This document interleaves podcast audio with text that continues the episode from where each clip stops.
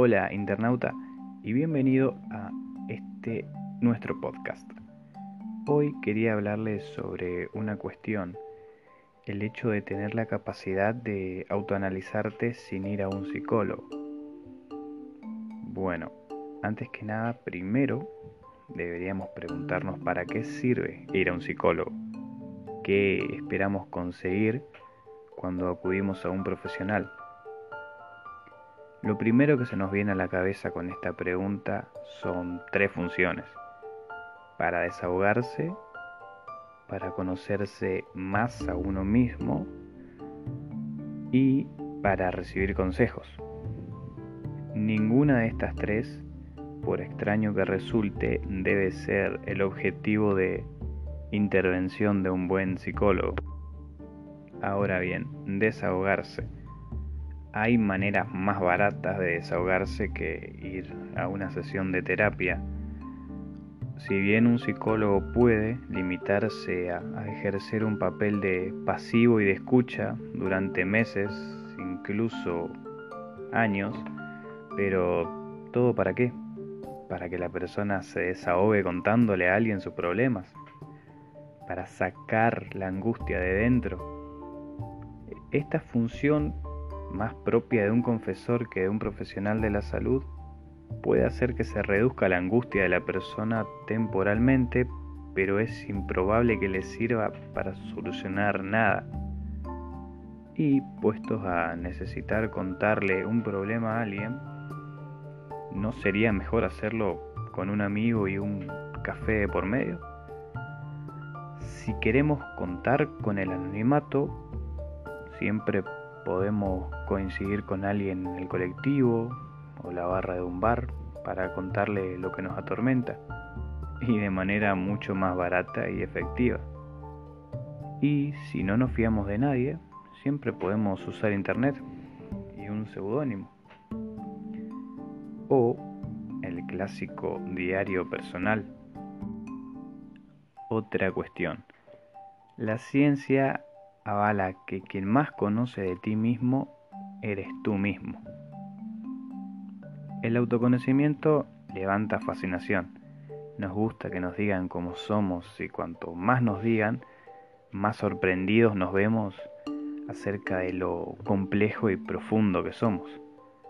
Lamentablemente la mayoría de estas técnicas tienen procedimientos burdos y esotéricos cuando un test nos dice rasgos de nosotros mismos, olvidamos que fuimos nosotros quien respondimos eso.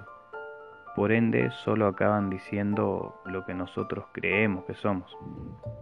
Entonces, al preguntarnos para qué ir a un psicólogo, también debemos preguntarnos para qué sirve un psicólogo. ¿Qué estudian los psicólogos durante su carrera y sus años de posgrado y especialización. Obviamente invirtieron tiempo y cansancio en cada uno de los libros que se leyeron. Pero, ¿qué nos puede aportar a nosotros entonces ir a terapia? Un psicólogo es aquel profesional que nos ayuda a modificar nuestra forma de actuar, tanto si queremos mejorar nuestra manera de afrontar las cosas, como si buscamos eliminar algún problema. Y lo hace en base a los mecanismos humanos de aprendizaje, del funcionamiento fisiológico del ser humano y de los diferentes estudios contrastados que han observado a la persona y desarrollado técnicas específicas para cada variable a modificar. Bueno, un psicólogo ha estudiado eso sin necesidad de haberlo experimentado. Es por tanto un experto acerca de cómo y por qué cambian las personas. Siguiendo las pautas de un psicólogo, seguimos una vía más rápida y directa de mejorar lo que nos hace sentir mal y mejorar enormemente nuestra calidad de vida.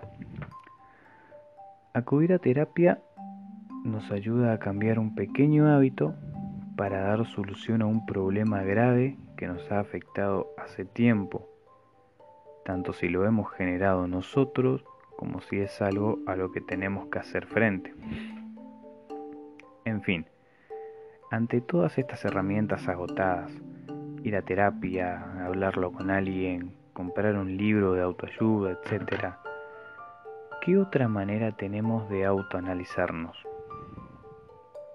Bueno, a veces sentimos que perdemos la capacidad de escuchar, estamos tan atrapados en nuestro mundo que no podemos escuchar al que tenemos al lado.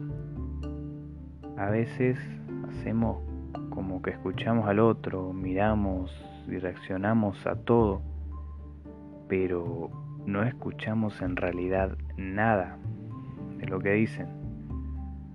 Y así como no los escuchamos a ellos, ¿no te parece que también podés perder la capacidad de escucharte a vos mismo?